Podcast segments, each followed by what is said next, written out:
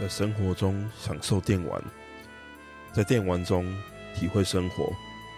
大家好，欢迎收听电玩善哉，这是一个由两位电玩大叔所组成的 Podcast 品牌。接下来为您带来的是由我金属所主持的漫游无止境。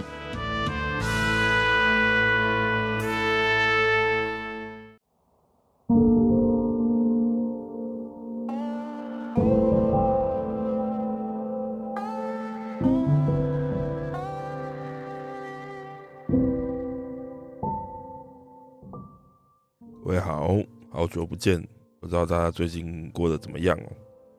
要年底了，想必应该是有蛮多事情要忙的吧。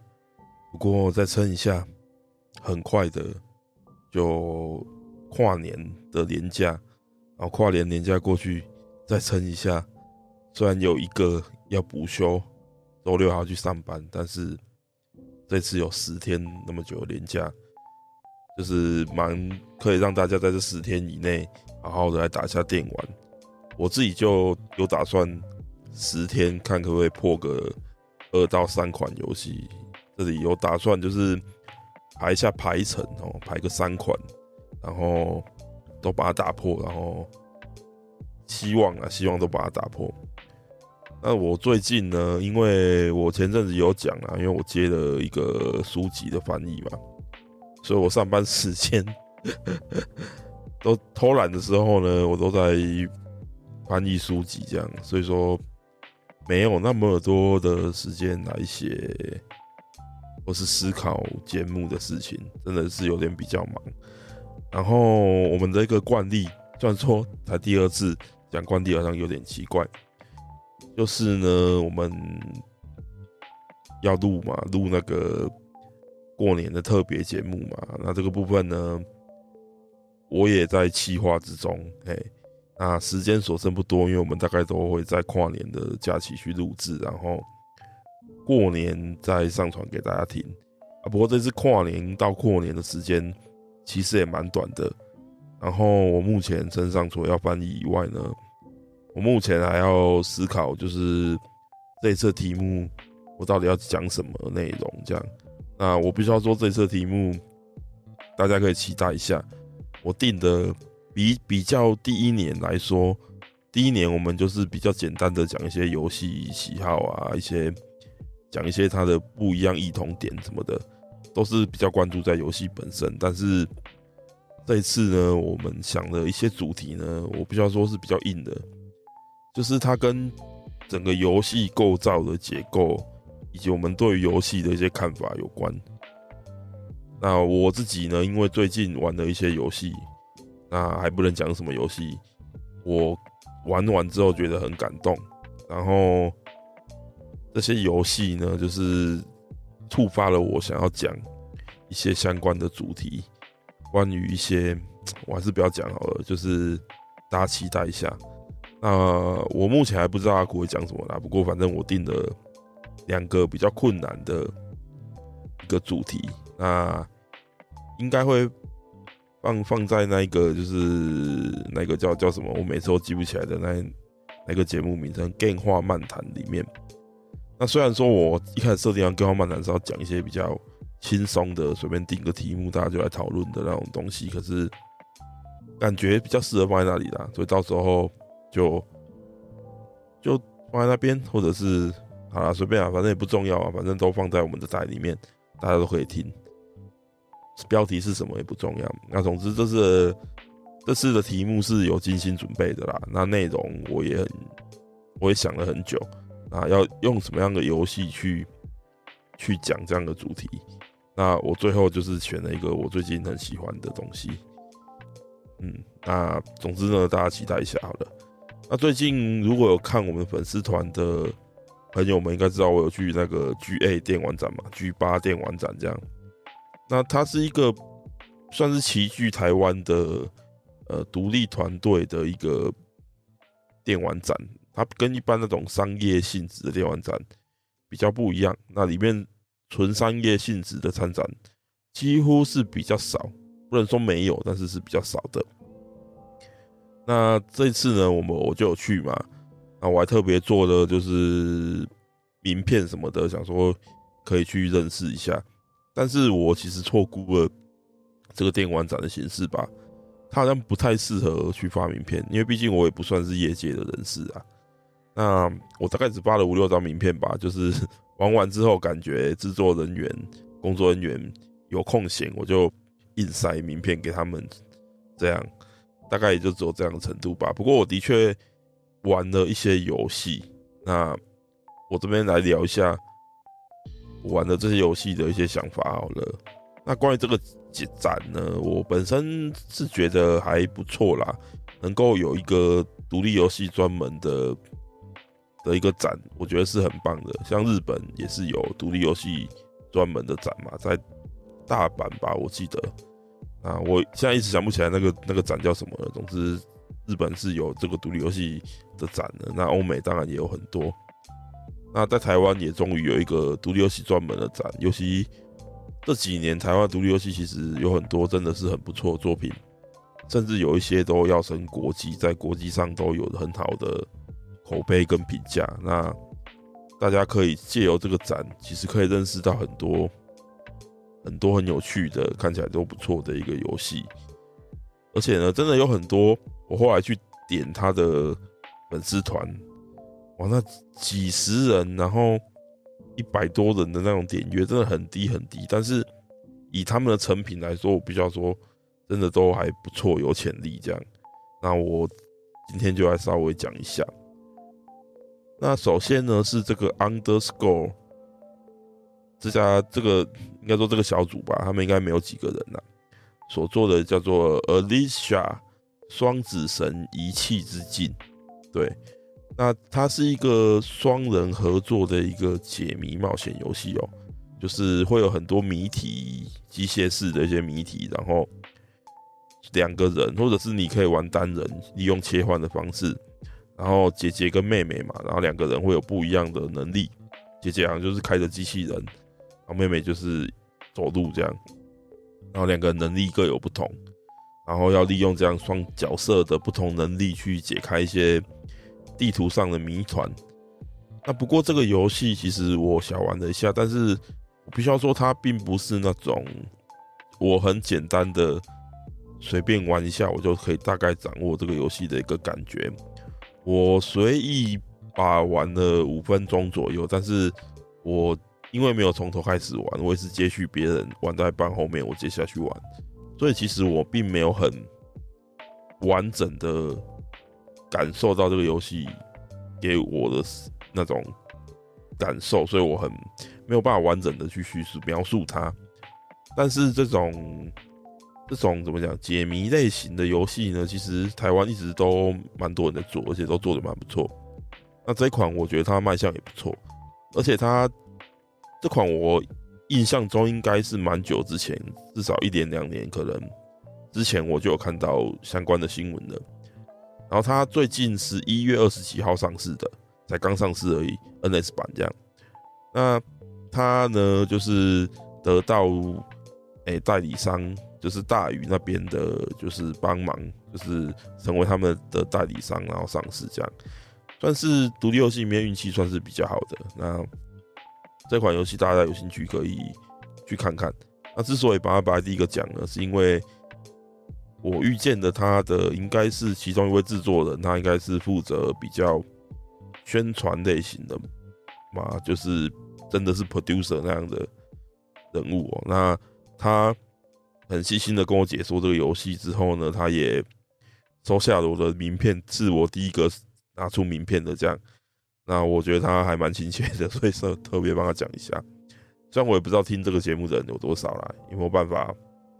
就是推荐到你们身上，那希望有听到的朋友们可以去注意一下，这次举办展上面有展出的这些，诶、欸，展出的这些独立的工作室跟他们的作品。那其次呢，我讲一个我真的是蛮有兴趣的作品，叫做牛湾娱乐有限公司。那他们是一个比较多在做，诶、在地化工程的一些。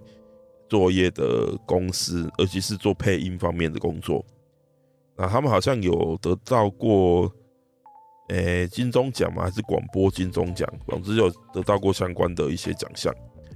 那这是他们的一款 AVG 游戏，叫做原本原名叫《书记官》，那新的名称叫做《机变异事》，嘿，不是击败意识哦，《机变意识》。那这个游戏我觉得蛮有趣的，它很明确的，就是可以感受到它有受到，例如说枪弹辩驳或者是逆转裁判这类型游戏的影响。那它讲的是在未来的世界里面呢，主角是一个书记官，那书记官就在法庭里面记录下，诶、里面的人的发言的的一个工作的人嘛。那他书记官呢，就必须要去就是出庭，然后。去记录，那他这个东西很有趣。他出庭的时候呢，他就有点像是，不知道有没有大家有没有玩过那个 House of the Day 哦，死亡鬼屋，它有个打字版，它有点像是死亡鬼屋打字版加枪弹辩驳那种感觉，就是你必须要输入它画面上出现的按键，然后输入正确呢，就会正确记录下，诶、当事人讲的一些话。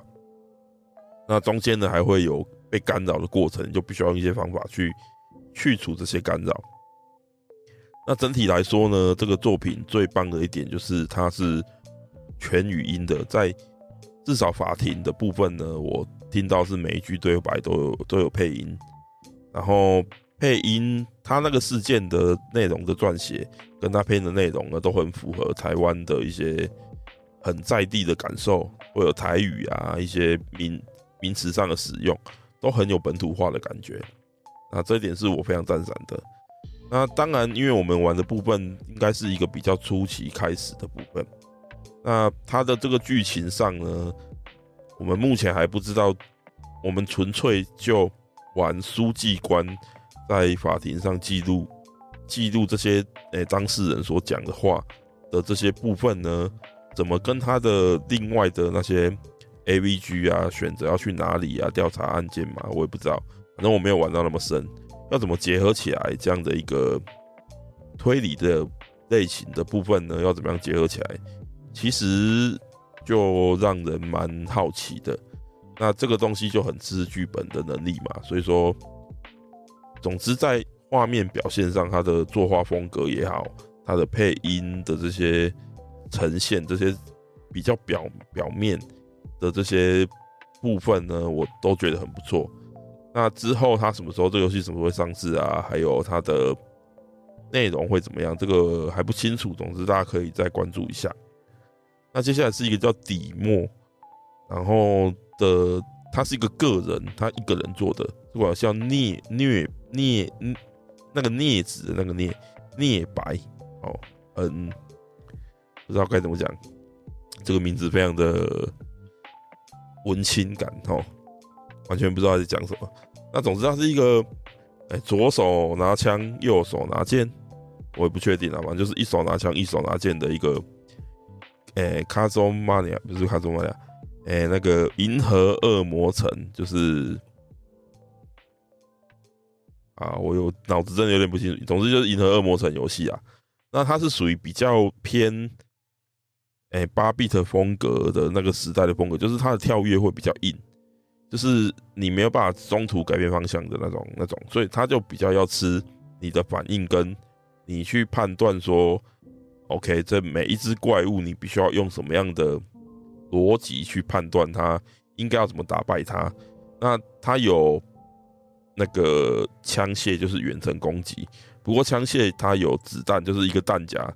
打完要重新补子弹，要时间。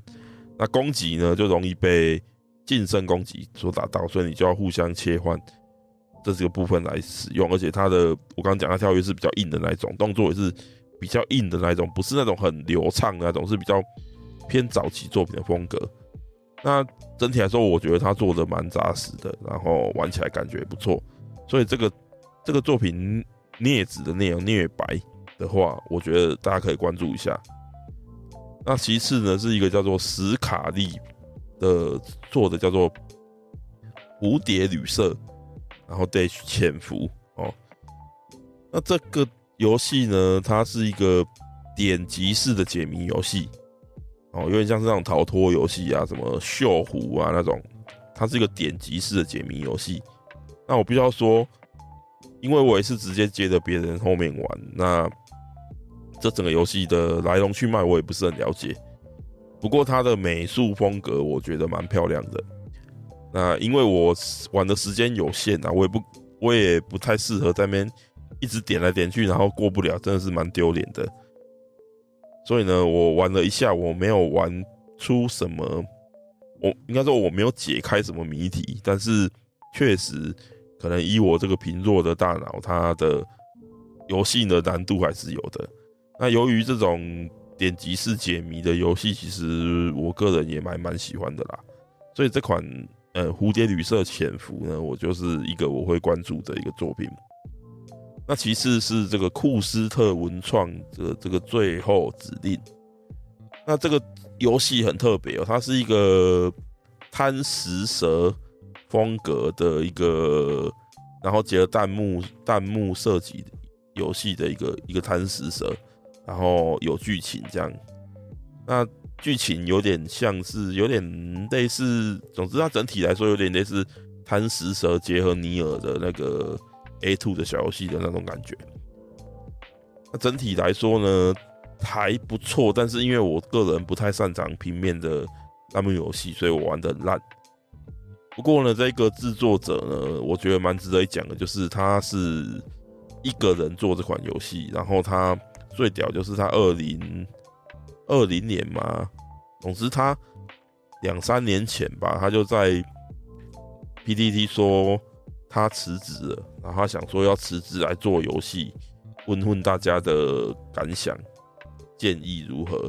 结果他就真的每天实况他做游戏的过程，然后做做做做到最后，居然被他做完了，而且还找到人出资他，然后帮他发行，就是这款最后指令在 Steam 上已经推出了。真的觉得很佩服这样的，怎么讲？我一直很佩服，能够就是一直一直不断的、不断的、不停的，然后照按表操课的去做事情的那种人。我自己是不行，但是我的朋友阿苦，就是我们的另外一位那个 DJ，他是做得到那种人。他每天回家就是可以就是玩游戏，他就是。抓一段时间玩游戏，然后什么时候他要去健身房，什么时候他要去练琴，什么时候他要去就是写稿什么的，他都安排得很好。他就是要在这点时间里面做这些事情。然后他玩游戏还会考量到说，OK，我玩这个游戏，我可不可以拿来当节目的内容什么的？我自己就我就比较随性啊，因为我喜欢的东西太多了，所以我就没有那么有意识的去做这件事情。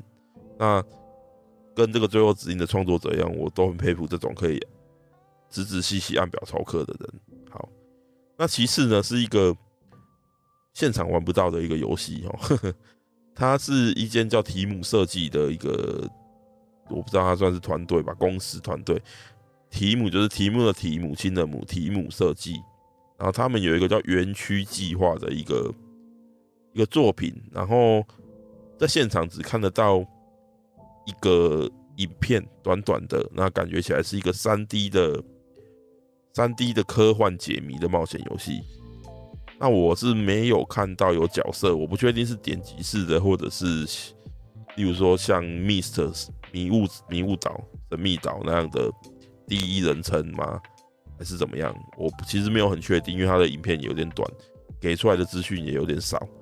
然后他现场应该是只有一个人在那边。不过，就是因因为他只有一个人啊，所以经常我过去的时候，他就是有人在跟他讲话嘛，所以我没有办法真的接触到工作人员或者是诶制作公司制作组的人，跟他聊聊这个是什么东西。然后我有加了他的 Disco，他 Disco 进去我没有很仔细看，然后里面有一些解谜的部分哦，就是他一个什么大脑健身房里面会定期出。解谜的游戏给大家玩，所以它就是一个解谜的冒险游戏吧。我想，那这样的游戏也是我喜欢的，所以我会再关注看看。好，那下一款是一个叫做《魔鬼虫》游戏的一个叫做 Deep Fog 雾层。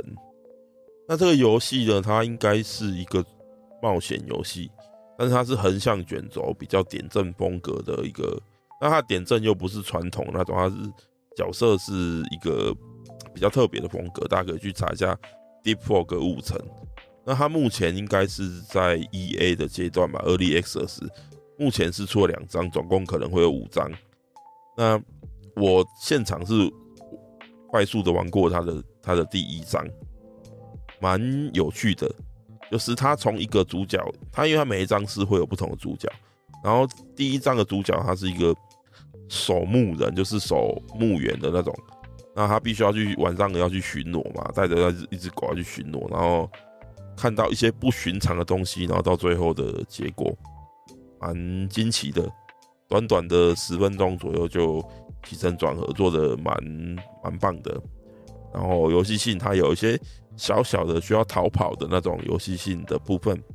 然后，呃，你逃跑应该要怎么走？那个地图呢也有小小的一些巧思在里面。虽然，诶、因为是试玩，所以现场工作人员很快就跟我讲要怎么走了。不过，我觉得他们这些部分还是有。一些小小事在里面，我觉得还不错。那虽然很短，但是它的结局也令人惊奇哦。所以这款游戏我就会想要关注一下，应该说不定还会买。对，那下一款呢是吐司猫，哎、他们应该是学校的就是毕制的一个作品吧？那这是叫回妖的一个作品。那这个游戏呢，简单来讲就是就是返校啦，就是那种横向卷轴加搭配诶、台湾本土风俗的一个作品。那它是一个横向卷轴，然后用灰阶就是黑白去呈现的一个横向卷轴的冒险游戏。然后它据介绍，他是说他们有参考呃台湾的，就是。台湾的民俗故事吧，妖怪故事《蛇郎君》，那我真的觉得还不错。然后它的解谜也稍微微微的有一点难度。虽然说，我觉得它的，因为它有个阴阳眼的功能啊，我觉得它那个阴阳眼的功能在操作上是有一点卡，然后提示是没有到很明确，然后完成解谜的那种回馈感做得没有很够。但是它整体那种。透露出来的风格，哦，它的画面表现、角色的设计啊什么的，我觉得真的都蛮不错的。那如果这个游戏是到最后可以完成一个像反销量的作品，那我也很愿意花钱去买这个游戏。哦，Best 吐司猫做的回妖，回是呃错步，然后一个回应的那个回，回天回天那个回，然后妖怪的妖回妖。哎，这个东西我这个这款作品我真的就觉得蛮不错的。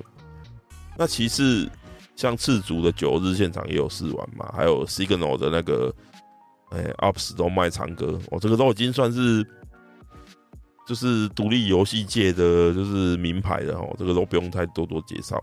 那总之，这是我这一次在活动里面有玩的一些游戏。那老实说，当然这个展还是有一些缺点。但是有些缺点，这些缺点呢，也不并不完全是展方的问题啦，很多是参展方的问题嘛。例如说十八禁的区域，我就觉得他们蛮随便的，因为他们就一个背板，然后桌子，然后就一台电脑放在那边，那个感受不太会让人想要坐下来玩。然后他们也没有积极的想要招揽大家去了解这款游戏的感觉，然后也没有。去印一些，比如说宣传品啊，就是我我说有一些摊位是这样，那这样的摊位大部分都是在十八禁区那一块的。那我当然可以理解十八禁区里面的那些摊位，他们的资源就又更少了。而且十八禁，我比较说十八禁区的那些游戏有一些不错，但是有一些呢，想象力稍显不足，没有什么太多特色。跟我在 DLSite 或是 Fenza 买的那些游戏，好像有一些来说，我觉得好像也没有相差太多。所以说，整体来说，我会觉得稍显可惜。对，那那个部分呢，我想他们可能也是第一次，真的是在这么大的会场，然后跟玩家做这么直接的互动，所以说他们也许也没有这个经验呐。那我相信，也许也许接下来会越来越好。那希望台湾可以有更多更有趣的作品出现。那今天我介绍这些作品呢，就推荐给大家哦。因为这次调展我还是蛮满意的，至少看到一些有趣，我会继续关注的东西。那我本来就是一个会玩独立游戏的人嘛，所以说有机会我也再跟大家介绍一些我自己个人觉得很值得玩的独立游戏。因为独立游戏不管它再怎么红，一定也有很多人，例如说什么 Undertale，我靠，这已经红到靠背，但是我相信还是有很多人没有玩过。所以有机会的话呢，我再跟各位介绍一下。好，那来聊聊这次 TGA 二零二二好了，刚刚结束哦。那个大家应该蛮开心的啦，因为那个《艾尔登法环》风光得到最大奖，跟他拿到三四个奖吧，都是不错的奖项。这样，那我也我也觉得很开心啊，因为我蛮喜欢《艾尔登法环》的。但是 TGA 老实说，因为他。怎么讲？因为他的身为一个奖项的年年龄，跟我们这个游戏产业一样，他的他们都是算是蛮年轻的产业。那它整体来说，我觉得它还是偏向一个商业性跟一个娱乐性。那你要说它有很大的一个权威性，或者是说那个评奖的到底它应该要怎么样去分配这些奖项？我甚至说，不要说分配这些奖项，我们讲入围的这些奖项的类型来说好了，我就觉得它其实没有到很尽善尽美。例如说，很多年，今年还算是不错的哦，但是很多年，模拟跟战略类都一一起并在一起讲，那你就会发生像，例如说模拟城市跟沙丘魔堡好了，还是什么红色警戒，好，我随便讲的啊。总之就是这种完全天八竿子打不着的关系，可是因为这两种类型都谈不上是在现代来说都还谈不上是很热门的类型，所以他们就被并在一起。那今年还不错，是今年的都不会比较还没有发生这种关于打张飞，呃，关于打岳飞这种这种情况。但是其他的某个类型的游戏呢，就更惨。对，今年我就要讲，就是。冒险游戏，今年我个人觉得，因为我个人是冒险游戏，算是我自己说了哦，算是研究者啊。我一直很喜欢冒险游戏，不只是日本的，还有欧美的，我也都有在研究。那今年呢，真的有好几款冒险游戏都非常杰出，例如说《猴岛》《猴岛》《猴岛小英雄》《猴岛大冒险》，呃，它是那个。卢卡斯艺术哦，就是做《星际大战》那个卢卡斯，他们之前，他们过去是曾经有自己的电玩部门，这样，当然现在已经不在了啦。他们电玩部门叫卢卡斯艺术，然后他们做很多很棒的冒险游戏。那他们很厉害，就是《猴岛》《猴岛大冒险》《猴岛小英雄》，我不太确定中译啊，就是 Monkey Island 这个作品，这个系列呢，算是他们在冒险游戏的这个领域中。的一个算是可以留名历史的作品。那今年呢，他们做了算是我不确定是 reboot 还是重制版，总之就是一个猴岛的新作。然后是猴岛的猴岛之父的他出去离开卢卡斯，他现在率领了新的公司、新的团队去制作的，水准就很高，而且还有中文版，大家都可以玩得到。那其次呢，是那个西伯利亚系列的第四款作品。那这款作品呢，当然是它作为一款冒险游戏的水准也相当不错。之外呢，它还是西伯利亚这个系列的创作者，就是漫画家索卡尔他的遗作。哎，因为他很可惜的在二零二一年过世了。这样，那这款西伯利亚的新作就变成他的遗作。那它也是一个高水准的冒险游戏，而且索卡尔对游戏界的贡献也是很大的。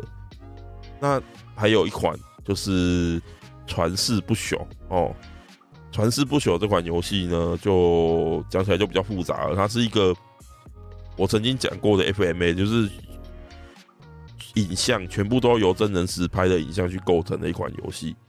那它的细节呢，在之后有机会有一个节目，我会再详细的说明。那总之呢，这款游戏它的内容是讲一位女星，一位女星她生来拍了三部电影。但三部都以不明的原因呢，就是没有真正的在市面上让公众看见。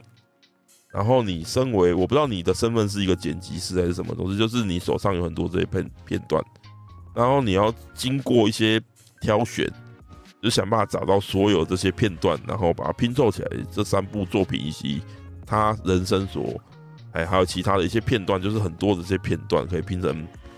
三部电影的长度，然后加额外的一些影片，这样，比如说他们在排演的过程什么的，然后最终呢，得知说到底是一个怎么样的状况，为什么他生来演的这三部电影横跨几十年，但是到最后都没有成功的推出？那这样的一个作品真的很特别，而且女主角，女主角就是她，她不只是一个怎么讲？诶、动态捕捉而已，也不只是一个配音而已，他是真的去演的那些演的那些画面，演了超过三部电影长度的片段。那这个游戏呢，在概念上是很创新、很特别的，因为呢，它本质上没有游玩的部分，因为它不会跟你说你你拼凑拼凑拼凑拼凑啊，这个哎这条线路是这样，这个故事会跟出来跟你讲，没有没有这种东西。你所有的拼凑都只能在你自己的脑里面进行哦，它不会有一个什么完成度啦，哦啊你你你你你已经完成了多少哈？我到底有没有知道这个剧情哦？不会有一个人来跟你解说，你只能在自己的脑中拼凑。它就是让你一直看片段片段，然后从里面的一些人物或是一些道具去做索引关联，然后去关联到别的影片当中，然后一直找一找，啊两三百段。影片这样，那就是这样的一个内容。然后我必须要说，它是一个很创新的作品。然后是这个创作者他的一个理念的展现，因为他做这样的类型、这样的一个实拍、真人实拍影像的一个一个这样的一个作品呢，他已经做到第三款了，这算是他的三部曲。那这第三部曲已经到了一个很高水准、很高品质的作品。但是在这次 TGA 有这么多冒险游戏，很值得值得去入围的冒险游戏，但由于冒险游戏在这个类型在欧美或是整个世界的游戏领域里头，它几乎已经算是可以说是没落了。所以说呢，他们甚至没有办法有一个奖给冒险游戏，只有动作冒险游戏。但动作冒险游戏，你就要跟什么？哎，战神啊，这些游戏去做竞争呢，怎么可能竞争得过？你你懂吗？那像这一些可能它成本比较低，宣传能力没有比较好，能见度比较低的作品呢，它就注定是没有办法跟这些相对来说资本额比较大的游戏去做竞争，除非除非你你怎么讲，你独立游戏，然后你你有一个很怎么讲？突然间掀起一个话题，例如说《吸血鬼生存者》那种游戏，但很可笑是，《吸血鬼生存者》甚至没有入围最佳独立游戏。然后最佳独立游戏，我记得是给了《Stray》嘛。可是《Stray》它所得到的宣传资源是远比《吸血鬼生存者》还要大，非常非常多的，因为它在家机上是独占在索尼平台的，所以索尼会帮他宣传啊。对不对？所以说，你看，这是就是有这样排挤效应啊。那这些很棒的，就是冒险游戏，他们也不是没有入围。诶，猴岛我记得他有入围，关于就是无障碍的一个些设计吧。那那个传世不朽，他有入围两三个啦。那我必须要为《传世不朽》抱屈，因为《传世不朽》少少的入围了两个奖项吧。那这两个奖项呢，都被都被战神给抱走了。那我最不爽的是，战神其实是一个整体水平很高，但是在很多部分都有很大的破绽，尤尤其是在它的结局最后的剧情有很大很大很大的问题的一款游戏。那你最佳表演怎么会给战神呢？就是这个角色对我来说，他并没有在第二款作品里面有多大的进步。但是传世不朽的这一位女演员，她是整个人下去演了三部电影超过的长度的内容，而且在里面她的跨度之大，演出的跨度之大，尺度之大，其实是非常非常惊人的。对我来说呢，最佳演出跟最佳叙事这两个都不应该给战神，而都应该给传世不朽。最佳叙事给战神简直是个笑话，他这个叙事在一在上一款已经是这样了，而这一款他我必须要说，他几乎是完完全没有任何其他的进步，在叙事的野心上面、创意上面。战神诸神黄昏是一个极度保守的游戏，而就是这就是三 A 游戏会有的状况，在续作，他们可能冒险过一次，但是在续作，他们绝对不敢再次冒险。这就是战神诸神黄昏它的诅咒，而因为它有这样的诅咒，我个人认为它不该荣获 TGA 这么多奖项，尤其这一次有比他。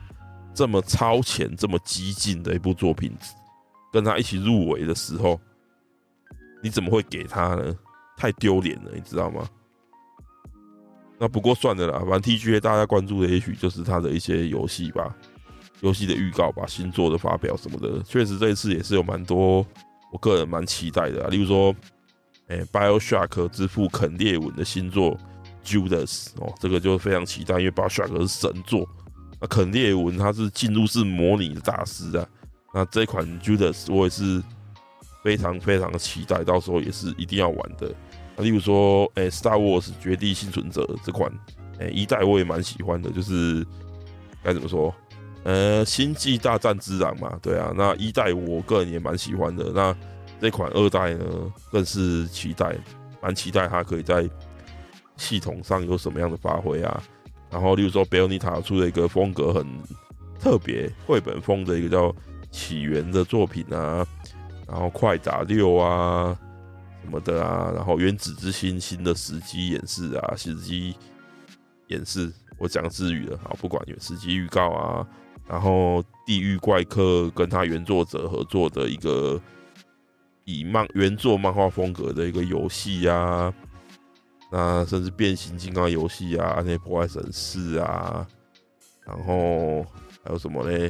铁拳八啊，然后堕落之王的续作啊，然后大家最震撼的激战佣兵六啊，等等等啊，自杀突击队啊，还有 FF 十六的新预告啊，还有死亡搁浅二的正式正式的这个发表啊，这次。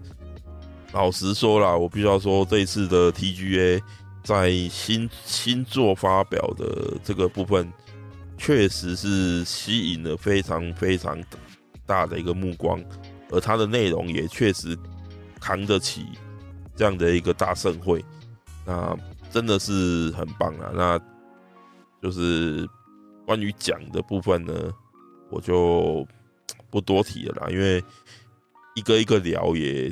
挺无趣的哈，很多人都做过了。那总之呢，我就稍微发泄一下我对这个奖的一些怒气，这样。对，我真的认为他们可以再用心一点啊！尤其怎么会没有看到这一个，在整个游戏业界的一个不一样的发展，这个冒险游戏开始复苏的一些一些讯号，他们身为游戏的媒体居然没有抓到。那这一点我就是蛮不爽的。好，那最后我们来讲一下《战神：诸神黄昏》这款游戏好了。有一个有一个说法，我一直都蛮认同的，就是越个人就越大众，然后越本土就越世界这件事情。那我也觉得这一点正是战神前作哈，不管是叫它四代或是重启的战神一都可以，就《Gods of War》那那款，他的创作者、他的导演兼编剧哦，他算是该怎么说？诶、他他用了他的个人的一个个人的一个。该说是经验嘛，讲经验怪怪的。总之呢，在他接下这一份工作的时候呢，他他的怎么说，正好处于他们公司就是就是圣圣塔莫尼卡工作室，算是一个他们要扩编的时刻。而战神也到了一个不得不已经没有办法再一直做以前那种哇，我就是一直复仇、一直狂杀诸神的那种内容的一个的一个时期。然后这一位他原本是诶、战神二，也就是之前的战神的版本里面算是评价最好的一代。然后他接手了这个算是战神要有巨大转折的一个时期的星座，就是嗯 Cory Barlog 这个这个这个这个导演这样。那在当时呢，他面临这样的一个状况。而同时呢，他的小孩小朋友也刚出生，那这样的一个内外交杂的一个困难，在他当时的他面前出现，所以呢，他把很自己很私密、很个人的一些感受写进了这一个剧本当中，所以才会有这样一个很很个人的的作品，结合神话的故事出现的一个。非常非常厉害的伟大作品，就是《战神》二零一八年的《战神》。所以呢，这个作品其实最厉害、最厉害、最厉害的一点，就是他用了第一全程第一人称视点这样的一个非常贴近角色的的角度，那讲了一个非常非常小的一个故事，关于一个父亲跟一个儿子，但是却映照的是整个北欧诸神的一个神话的故事。所以它是一个由小见大、由私密、很私密的一个一个角度去讲的一个史诗般的故事。那我觉得这是他成功的要素。那当然，在前作的战斗，我当然觉得蛮好玩的。但是，他的确，因为他为了要保持这样的一个比较贴近的一个的一个背后月间视角，所以呢，也让他。这个游戏的背后视点呢，其实是比其他的类似相同的月间视点的一个作品来说，它是更为贴近角色的。那也造成呢，它战斗上可能某些情况之下，例如说敌人过多，它会造成，诶，你没有办法看清所有的敌人的一个状况，因为你，因为你就是在那么样局限的视点之下，如果你背后出了敌人，你一定是看不到的。那如果你正专心的在打某一个敌人，你可能就会发生靠北我突然被打的一个状况。但是这样的问题其实没有那么严重，我更愿意称它是一个隐忧哦。但是呢，在这样的一个情况之下的续作《诸神黄昏》，当我听说，诶，Cory Barlog 他没有要继续担任导演，也没有要继续担任编剧的。的这样的一个情形之后呢，我不由得开始担心。那为什么呢？因为毕竟他的上一款作品，他是从那么他个人的一个角度来出发在写的作品，而在续作，他为了要他要去做新的新的东西，然后为了要。满足可能商业上的一些需求，所以他没有办法继续做下去的这样的情形呢，着实是让我很担心的。那的确的的确确在一开始我玩到这款游戏的时候，我虽然觉得他的确毕竟是很厉害的团队，很用心，而且花了很多时间，很还有很多钱去做的一款在工业程度上很高的一款游戏，那。它的一个基本来说呢，它都可以在其他游戏互相竞争的情况下，他甚至都可以有八十分以上的表现，这些都我觉得都毋庸置疑。但是有一个问题就是，他让我在玩的时候感觉就是浮浮的，我怎么样没有办法让我的情绪去像前一座这样很在里面去感受他那些角色的起伏。那我一直在玩的过程中，我也在想这是什么问题。那或许呢，是因为他们因为珠玉在前嘛，那再加上 Cory Barlog 他没有再继续做，而接手的人他压力就大嘛，他必须要承接前作的优点，但是他这种意图太过明显，他一直在追求这些细腻的演出的时候呢，反而可能会造成一点反效果。那或者是它里面其实。诶、父子的冲突其实跟前作其实也有一些同质性的部分。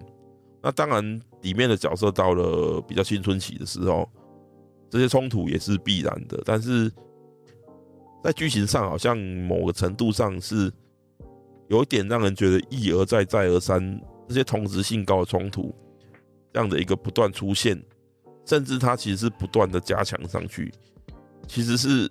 多少让人觉得有点烦躁，因为它结构其实是蛮类似的。那甚至是它整个作品啊，它的情节啊，还有场景的通整性啊，其实我感觉上好像没有前作那么厉害。当然我知道创作者非常用心，他拓展了这个关于父与子的主题，他拓展了这个主题，在本作《诸神黄昏》里面呢。它其实是有好多个关于家庭的一个样貌的诠释，甚至它还有一个多元成家的家庭存在。但是我一直觉得用心跟才能其实是两回事啊。看着这个作品里面很细致的那些剧情跟演出，我一直觉得说，为什么我进不去？为什么我进不去？到底是作品不好，还是我不好？哦。那我就想说，是不是我最近状况不好啊？我是看什么都没办法看进去啊，所以我就去看了那个 Netflix 的那个韩珠百合拍的那个佐藤健跟满岛光演的那个初恋嘛，First 的最近话题很很很大的那个作品。哎、我哭到不行哎、那个作品太屌了，你知道吗？所以我不是我的问题啊，我进得去啊。所以说，我就觉得说，嗯，战神诸神黄昏。用用怎么讲？虽然客观上我都知道他很棒，但是在个人上，我的情感上，老实说，我就是觉得没有办法进去，所以我对他的评价也许就会永远的停在八十分这里。但是呢，在玩完他之后，我必须要对他再扣个十分。为什么呢？因为他结局实在太烂了，烂到一个不可思议的地步。他烂在哪里呢？碍于不能捏他，不能够透露剧情，我就不多说。但是呢，他就像是导呃编剧写写写写写写，我前面写的很认真写写写，然后写到后面呢，突然间哦，索尼的人突然间就来，哎、欸，不好意思哦，我们决定砍掉第三部曲哦，你们只就是这一部要讲完所有的故事，然后他已经剩下可能十趴的。内容可以表现的，然后可能编剧傻眼了啊！什么？这一代就要收掉啊？随便老放弃了，然后后面的剧情就直接放弃的这种感觉。那这一代的剧情，我必须要说，在前作，即使他这么私密的放了那些他个人的体验，那些父与子哦，小孩与父亲的一些感受，他依然在。预言还有神话这上面，给剧作给了一个很好的铺陈。续做出了父子家庭，很重要的一点，应该就是预言的这件事情。人或者说这些神，他该怎么样去面对这些预言？而预言被认为是一定可以成真的，我该怎么样去反抗它？而这预言又该怎么样到最后去诠释的这件事情，整部片花了很久的时间在讲这件事情，但是到最后却这么随便的收掉了，那甚至他铺陈到他开始崩坏的之前那一刻，我都还看不出他这些预言要怎么诠释。那我有点感觉，就是可能他放弃的，也可能他想不出该怎么样诠释这些预言，所以他他放弃的原因可能是这个，或者是索尼真的跟他说：“哦，第三部不要做了啦，赶快收掉。”这样。那总之呢，在最后最后那一点的十趴，最后应该要高潮的那个桥段，甚至还不如就是战神三代一开始进攻神界的那个那个那个壮阔的感觉，然后那些剧情的诠释，到最后是完全放弃，很随便的就收掉了。然后这这他的最后 BOSS 战应该是应该是最怎么讲最。最没魄力的一次吧，真的是糟到不行。那我真的不知道该说什么。光他这一点，我其实就应该往回扣个十分。他其实很多细节都没做好，但是我也不想这么细腻的每一个点抓出来打这样。那其次呢，他的战斗我觉得也是有一点小问题。我刚刚讲到的，他因为试点的关系，他逼不得已的会变成说背后看不到的这个问题。那在续作变得更严重了，因为他在续作堆的怪的量更多了，然后就会产生经常就会铺山盖地、排天倒海的怪出现，然后经常他那个标示哦，它变红色，变红色应该是快打到你了，然后就会变成说哦，我看到红色，然后就开始闪，干你讲，我闪了五秒钟都超过了，为什么还没打到我？就是我有点不太搞不太清楚它这个标示的意义到底是怎样。